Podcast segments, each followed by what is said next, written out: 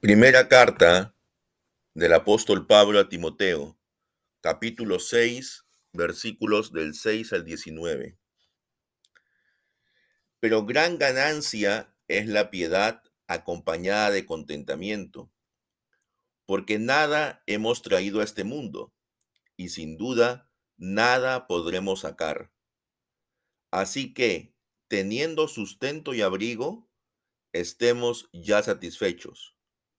Pero los que quieren enriquecerse caen en tentación y lazo, y en muchas codicias necias y dañosas que hunden a los hombres en destrucción y perdición. Porque raíz de todos los males es el amor al dinero, el cual codiciando algunos se extraviaron de la fe y fueron atormentados con muchos dolores. Pero tú, hombre de Dios, huye de estas cosas y sigue la justicia, la piedad, la fe, el amor, la paciencia y la mansedumbre.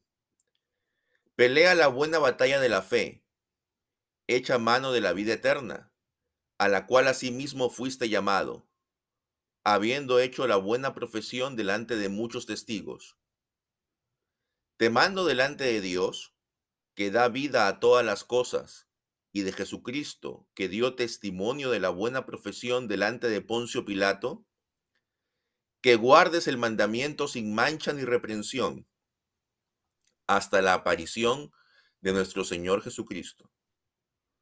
Aparición que a su tiempo mostrará el bienaventurado y solo soberano, Rey de reyes y Señor de señores, el único que tiene inmortalidad, que habita en luz inaccesible y a quien ninguno de los hombres ha visto ni puede ver. A Él sea la honra y el imperio eterno. Amén. A los ricos de este mundo, manda que no sean altivos, ni pongan la esperanza en las riquezas las cuales son inciertas, sino en el Dios vivo, que nos da todas las cosas en abundancia para que las disfrutemos.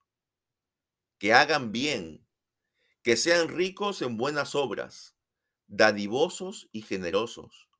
De este modo, atesorarán para sí buen fundamento para el futuro y alcanzarán la vida eterna. Amén algunas cosas que vivió el apóstol, Pablo, que él vio en su ministerio, son cosas que también ocurren el día de hoy. Antes de entrar al texto que va del versículo 6, tenemos que darnos cuenta que el apóstol Pablo en este capítulo está hablando acerca de falsos maestros. Y los falsos maestros, ¿qué es lo que buscan? En el versículo 5 dice, y constantes rencillas de hombres corruptos de entendimiento y privados de la verdad, que suponen que la piedad es una fuente de ganancia. Apártate de los tales. Entonces los falsos maestros creen que la piedad, creen que la religión es una fuente de ganancia. En esa época era común ver a predicadores religiosos y también de filosofías que iban de pueblo en pueblo, de ciudad en ciudad, esparciendo sus doctrinas, pero ¿con qué objetivo? con el objetivo de conseguir discípulos que les pudieran mantener, de conseguir mecenas que les pudieran sostener. Entonces, por ejemplo, este predicador llegaba a una ciudad y entonces se juntaba con una familia rica y se iba a la plaza pública y empezaba a hablar bien de esta familia. ¿Para qué? Para que esta familia le pague, ¿verdad? Le pague su alojamiento, le dé comida, etc. Entonces era común ver este tipo de predicadores. Y lamentablemente algunos predicadores cristianos trataban de imitar a estos. Y el apóstol Pablo advierte a Timoteo que no se junte con ese tipo de personas, que busca ver en la piedad una fuente de ganancia. Por ejemplo, vi que recientemente había una persona, un predicador en los Estados Unidos que decía de que el Señor Jesús todavía no regresaba porque la gente no ofrendaba lo suficiente. Entonces él le decía a su congregación que si querían que Jesús venga ya pronto, tenían que dar más dinero, tenían que ofrendar más. Y entonces ahí vemos con claridad, ¿no?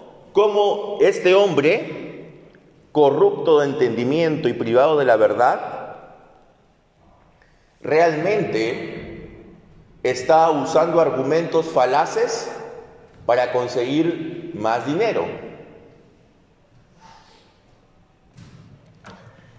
Y lo peor es que hay gente que les cree. Hay cristianos sencillos que creen en esas cosas. Va a creer cualquier cosa que les diga un predicador, así suene absurdo, pero ellos piensan que porque es un predicador y porque lo ven bien encorbatado o bien peinado y que habla todo muy serio y que está con la Biblia en la mano, piensan que todo lo que va a decir es verdad. Y como lamentablemente muchos de ellos ignoran la palabra porque no la leen, y si la leen no la entienden, entonces justamente estos falsos maestros se aprovechan de la ignorancia de las personas. Se aprovechan de la superstición de las personas. Y cuando tú ves a un falso maestro hablar, el falso maestro es muy convincente. Él no duda cuando está hablando. Él habla con mucha firmeza, con mucha convicción. Y así hace que la gente realmente caiga en sus seducciones. Ahora, los falsos maestros se daban en la época del apóstol Pablo y se dan en esta época también. Y entonces el apóstol dice, gran fuente de ganancia es la piedad. Sí, es fuente de ganancia, pero no como creen los falsos maestros, sino cuando es acompañada de contentamiento. Justamente los falsos maestros no tienen contentamiento porque ellos buscan tener más y más. Y el apóstol nos dice que nada hemos traído a este mundo y nada podremos sacar de él. Entonces, teniendo sustento y abrigo, estemos contentos con esto. ¿Qué significa, hermanos? Significa que nosotros debemos tener claridad en cuanto a nuestras necesidades.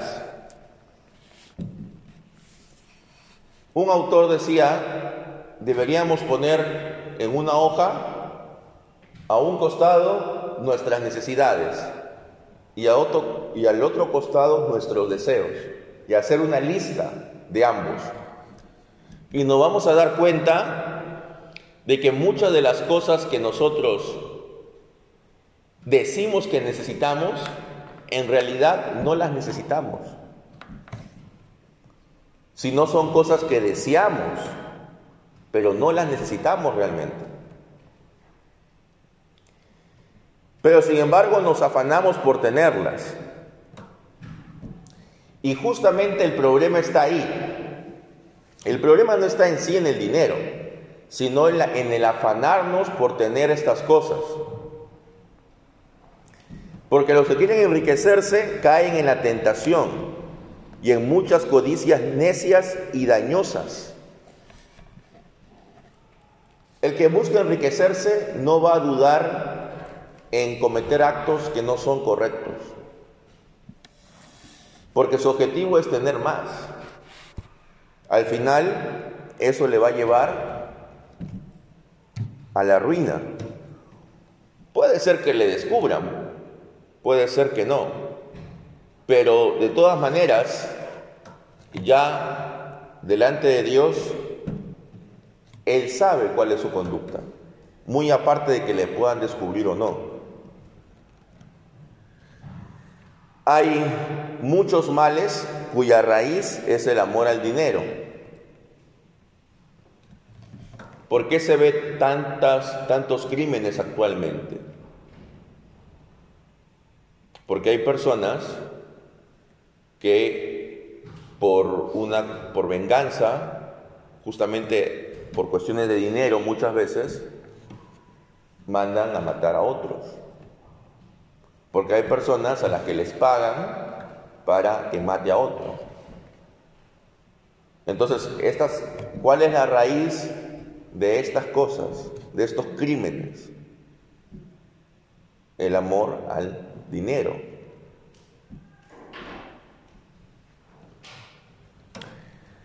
Y también en cuanto a la fe,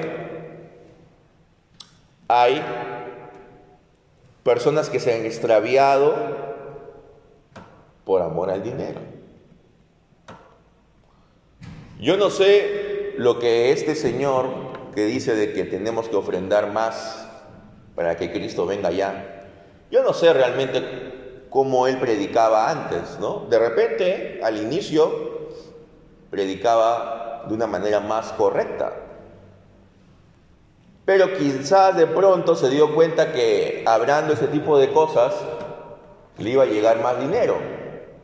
Y entonces cambió su manera de predicar.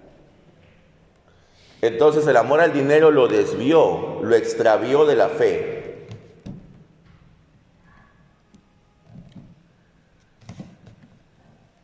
¿Qué debe hacer el hombre de Dios, que es Timoteo en este caso? Debe huir de estas cosas, huir. No debe involucrarse con ese tipo de personajes sino que debe seguir la justicia, la piedad, la fe, el amor, la paciencia y la mansedumbre, peleando la buena batalla de la fe. Todos peleamos una batalla, ¿no? Internamente, entre lo que debemos hacer y lo que queremos hacer. De repente, ahora hay, hay personas o en la mañana, hay personas que sabían que debían estar aquí, pero prefirieron hacer otra cosa. Entonces hay una batalla constante en diferentes campos y cada uno de nosotros la pelea de distintas maneras. Entonces, cada uno debe pelear esa batalla con las armas que Dios nos ha dado. Y ya el apóstol Pablo en otra parte de sus cartas habla cuáles son esas armas. Y lo que dice es que debemos también tener claridad en cuanto al mandamiento es decir, en cuanto al cuerpo de enseñanzas que tenemos, que no nos desviemos de la fe. A veces es fácil porque estamos tan expuestos a muchos eh, comentarios, estamos expuestos a muchas enseñanzas y es fácil a veces desviarnos un poco porque nuestro oído tiene, digamos, una fijación por las cosas novedosas. Y entonces de repente escuchamos algo que nunca hemos escuchado antes y nos da curiosidad y empezamos a escuchar o a ver sobre estas cosas y poco a poco nos vamos dejando llevar. Debemos seguirnos, hermanos, a lo que es la palabra de Dios. No debemos estar atentos a cosas que, aunque puedan parecer interesantes, realmente no tienen una base bíblica. Y termino ese texto volviendo a la actitud hacia el dinero que debemos tener. Le dice el apóstol a Timoteo, a los ricos de este siglo manda que no sean altivos, que no sean arrogantes, ni tampoco que pongan sus esperanzas en las riquezas, porque son inseguras. A veces hay personas que de un día para otro han perdido mucho dinero, ¿no? Sobre todo si es que tienen sus inversiones en la bolsa de valores hay circunstancias que hacen de que todo su patrimonio pueda desplomarse. Y así, hay otras circunstancias, quizás desastres naturales, cambios de gobierno, que hacen que un gran patrimonio pueda reducirse. Entonces, si mi esperanza está puesta en las riquezas, está puesta en mis bienes, pues eso no es del todo seguro aun cuando pensemos que es, así.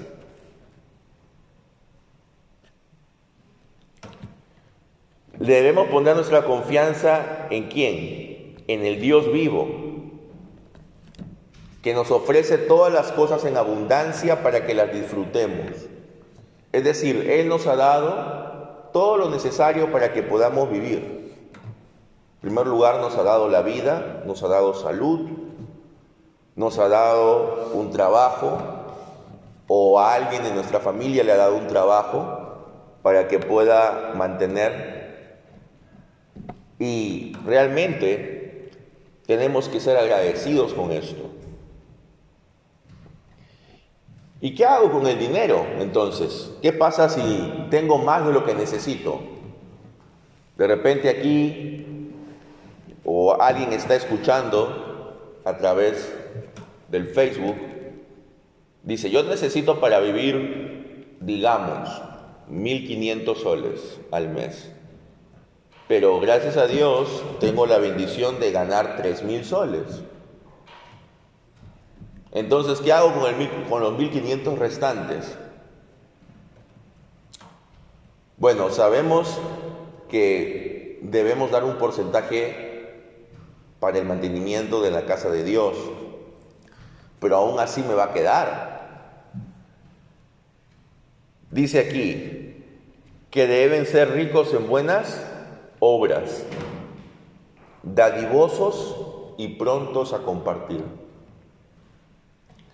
Entonces, hermano, si en algún momento tienes un excedente de dinero, después de haber ya planificado y, haciendo bien tu presupuesto, ese excedente de dinero, no debes decir, ah, con ese excedente de dinero me voy a ir de vacaciones a, no sé, al extranjero. Con ese, con ese excedente de dinero voy, no sé, a comprarme tal cosa lujosa. Eso no debe ser lo primero que te debe venir a la mente. Porque así es como piensa el mundo, ¿verdad? El mundo piensa así y dicen, está bien, porque al final es mi dinero, yo lo he ganado. Nadie me puede venir a decir lo que tengo que hacer con mi dinero.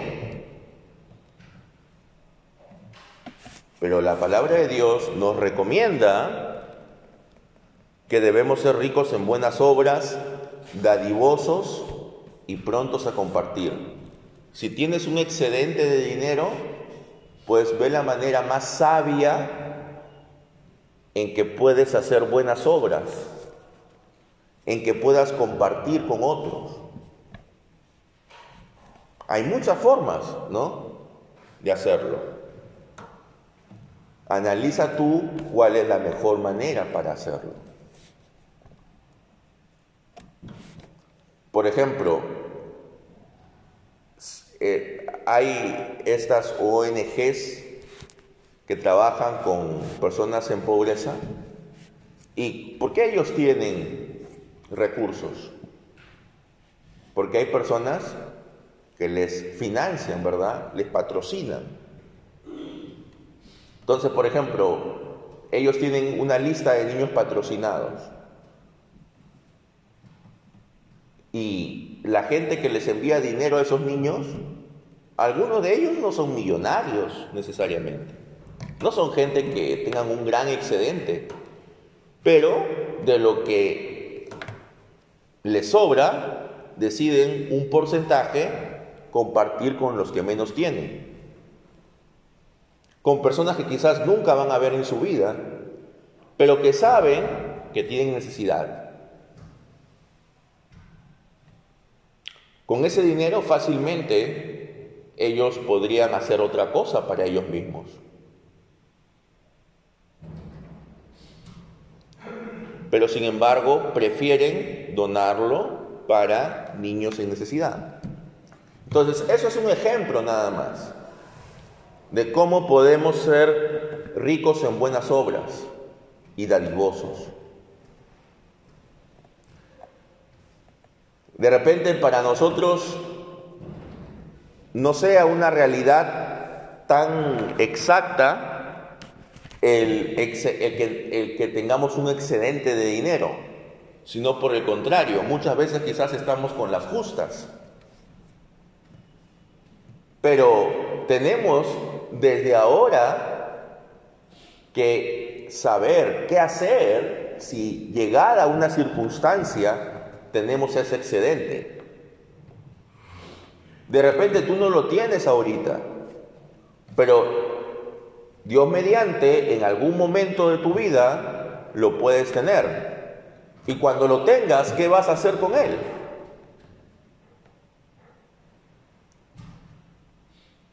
¿Qué vas a hacer con él? Ahí está la pregunta. ¿Qué vas a hacer con él? ¿Vas a gastarlo todo en ti o vas a compartir con otros? No estoy diciendo de que esté mal irse de vacaciones. No estoy diciendo que esté mal comprarse una cosa que nosotros hayamos querido por mucho tiempo. Pero si todo ese dinero lo invierto en mí nada más, estoy mostrando que realmente no tengo claro cómo debe ser mi actuar como cristiano. Ya cada uno verá qué porcentaje utiliza de ese excedente, ¿verdad? Tampoco estoy proponiendo que el 100% de ese excedente se dé para las personas con necesidad. Si alguien quiere hacerlo, pues gloria a Dios. Pero tampoco se pide eso. Pero al menos un porcentaje debe usarse en buenas obras, en ser dadivosos. Al menos un porcentaje. ¿Cuánto? Eso ya cada uno tendrá que evaluar.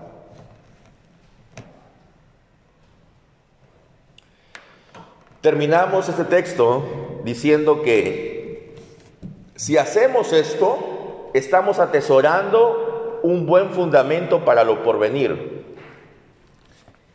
echando mano de la que realmente es vida eterna. Es decir, si actuamos de manera dadivosa, generosa, estamos siendo inteligentes porque estamos construyendo no solo para esta vida, sino para la vida venidera. Porque nuestro Padre, Él está viendo qué haces con ese dinero que te sobra cómo lo inviertes, en quién lo usas. Entonces, ¿estamos invirtiendo solo para esta vida o estamos invirtiendo para la posteridad también?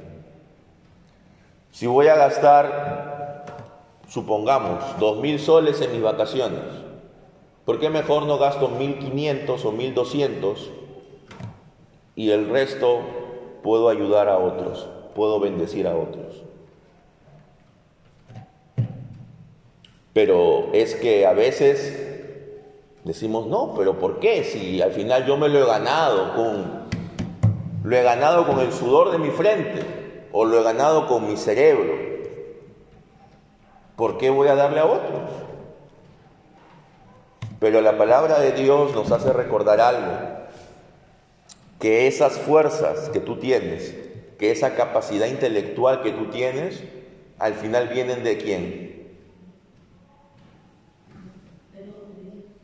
Vienen de Dios. Entonces, tú al ser generoso con la obra de Dios y al ser generoso con otros, estás reconociendo de que lo que tú tienes es porque Dios así lo ha permitido. Entonces, hermanos, actuemos así.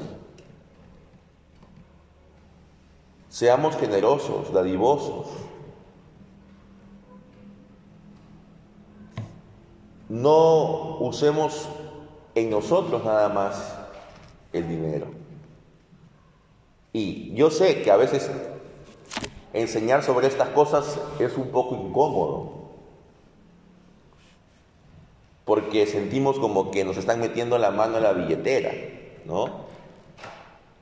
Muchas veces decimos, nadie tiene por qué meterse en cómo manejo mis cuentas. Pero la palabra de Dios nos da directrices y tenemos que hablar de estas cosas.